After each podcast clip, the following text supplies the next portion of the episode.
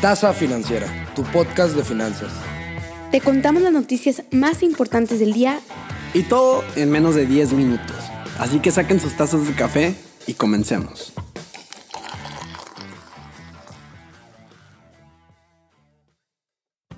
¿Qué onda gente? Muy buenos días. ¿Cómo están todos y todas ustedes en este martes 26 de abril? Ya me lo acaba el mes. Estamos en la última semana y se ha sentido como si hubiera pasado volando este mes. La única constante aquí es que nosotros estamos súper felices de iniciar la semana con todos ustedes.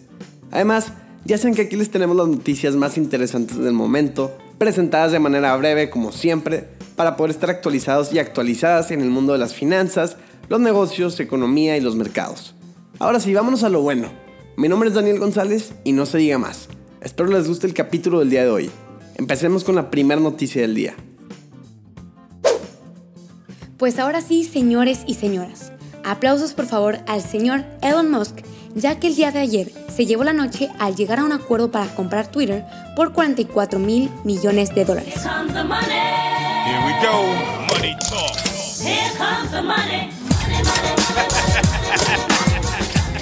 Y como ya se imaginarán, la transacción le dejará el control de la plataforma de redes sociales que cuenta con millones de usuarios y líderes mundiales a la persona más rica del mundo.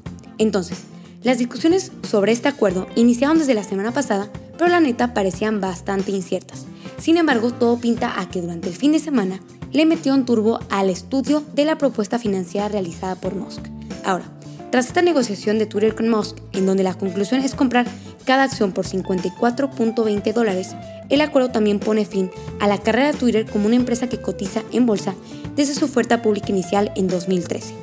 Ya para cerrar, Musk aseguró en un comunicado que la libertad de expresión es la base de una democracia funcional y Twitter es una plaza pública digital donde se debaten asuntos vitales para el futuro de la humanidad. Asimismo, se apresuró a manifestar que mejorará la red social aplicando cambios y aprovechando el potencial del producto. En fin, tras la noticia, las acciones de la red social se dispararon un 6%. Imagínate que tienes una empresa energética privada que después de muchísima inversión inicial para echar a andar este proyecto, por fin comienzas a obtener una ganancia en tu negocio y tu país decide tomar tu propiedad porque es de utilidad para la nación.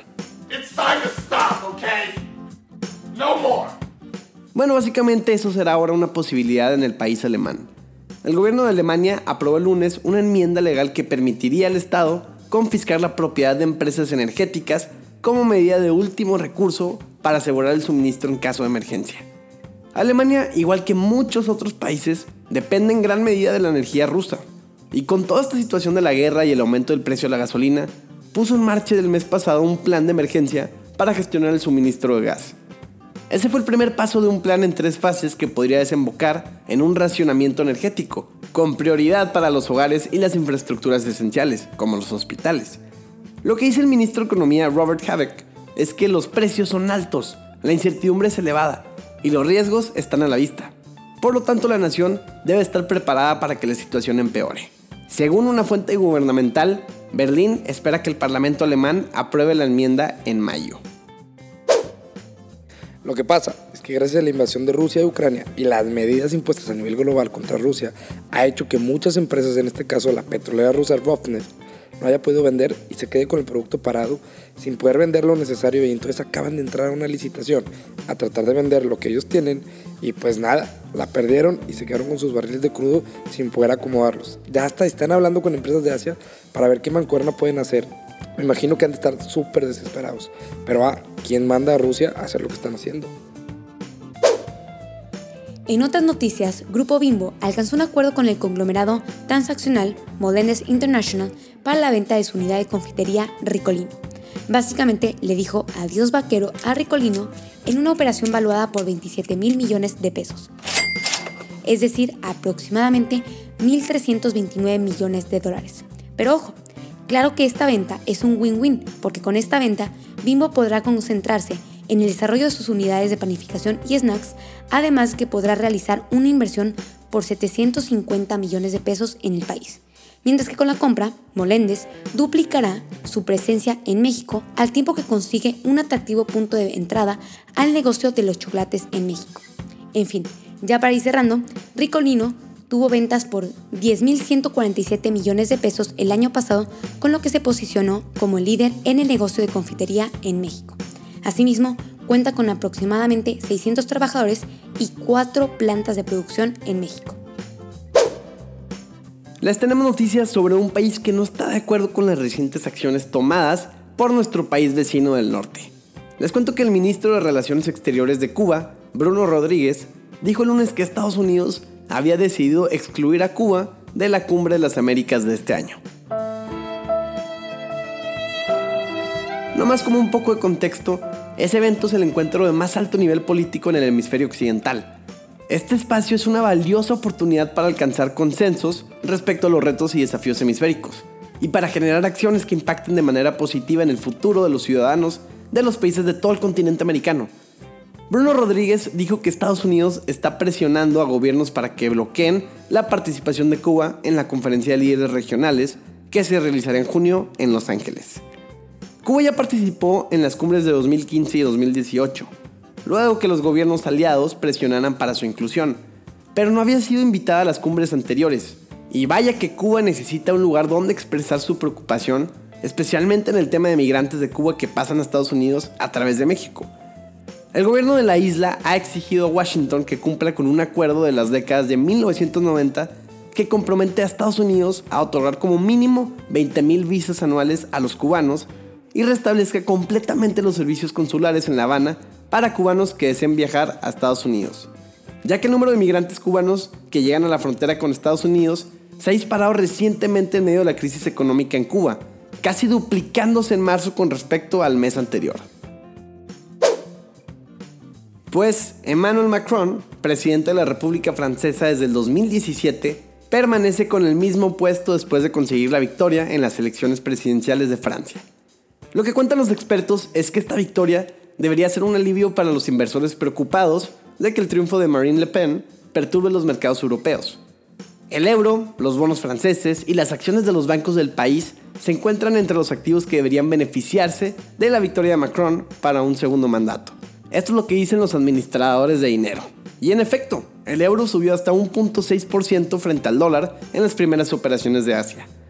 La historia es que el riesgo de una victoria de la nacionalista de extrema derecha y euroescéptica, Le Pen había mantenido nerviosos a los inversores, y algunos pronosticaban que los activos europeos podrían sufrir una liquidación comparable a la crisis del euro o al Brexit. Tener una nación tan importante como Francia fuera de la Unión Europea era algo que los inversionistas no podían tolerar. Entonces, la mayoría de los inversores europeos ahorita están de fiesta, después de las encuestas a boca de urna en Francia.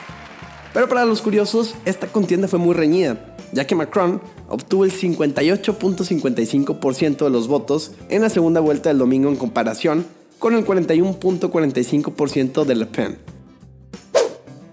Una palabra, esta inflación.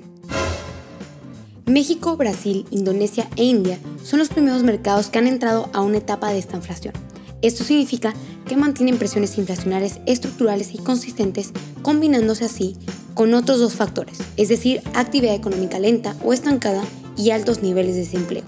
Al interior del análisis titulado Esta inflación de mercados emergentes, economistas del Instituto Internacional de Finanzas destacaron que entre los cuatro emergentes que ya están en esta etapa, México y Brasil presentan las evidencias más pronunciadas con una debilidad en la economía y en la producción desde antes de la pandemia.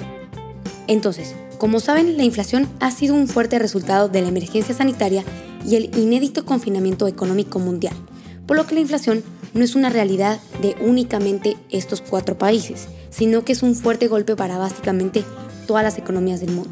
Pero, dando un poco más de contexto, el Fondo Monetario Internacional detalló la semana pasada que la inflación en América Latina se mostraba también como impacto de factores domésticos como aumentos salariales y las prácticas de indexación es decir, ajustes automáticos a los contratos respecto a las tendencias de precios generales. En otras palabras, un poco más colegiales, significa que el precio de las cosas aumenta al mismo ritmo que los salarios ganados. Pasemos ahora a su parte favorita del podcast, al recap, para que se les quede el resumen del resumen del capítulo. Elon Musk compra Twitter por 44 mil millones de dólares.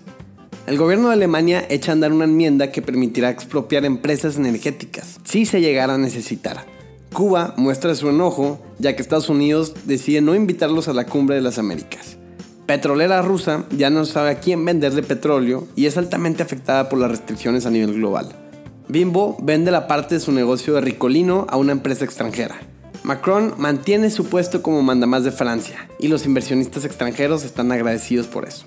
Y por último, México, Brasil, Indonesia e India son los primeros mercados que han entrado en una etapa de estamplación. Y hasta aquí el episodio del día de hoy. Muchas gracias por llegar hasta aquí y escucharnos. Los invito a que se pasen por nuestras redes sociales. Nos encuentren como arroba tasa financiera en todas. Les va a gustar nuestro contenido, eso espero. Nos vemos el jueves para otro capítulo de la tasa financiera. Que estén muy bien y les deseo una bonita semana. Santiago Fernández.